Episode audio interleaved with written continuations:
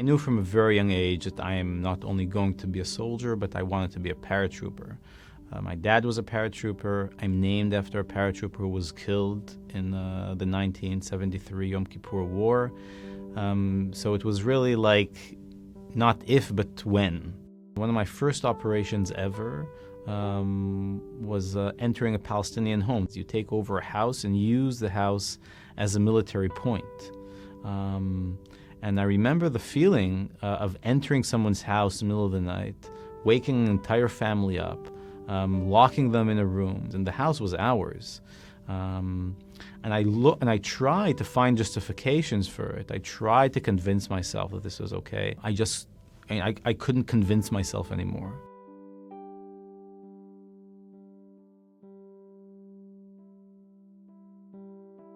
Breaking the Silence is an organization of former Israeli soldiers. We basically have come together to do a pretty simple thing to let people know what it's like to maintain a military occupation over millions of Palestinians uh, and to talk about it from our own experiences.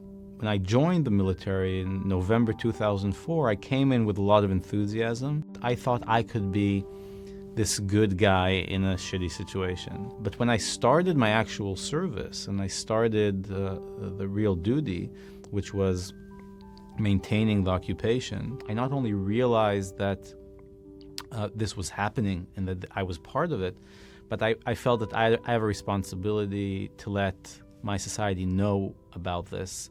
The, the feeling that I'm coming in to protect my society um, together with the feeling that I'm actually destroying another, just couldn't fit together. Uh, what drives me and what I think is, is, is, is the drive behind breaking the silence is very simple. We're trying to pick up a mirror to our society and say, hey, look, this is a reflection. This is what you sent us to do. This is what you're sending us to do.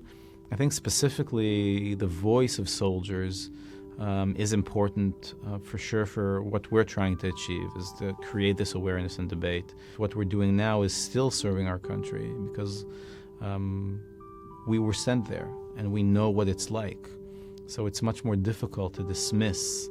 There's an opening here. There's a, there is a possibility um, of actually building um, a community that looks the reality straight in the eye and says, this is not the way we want to continue living.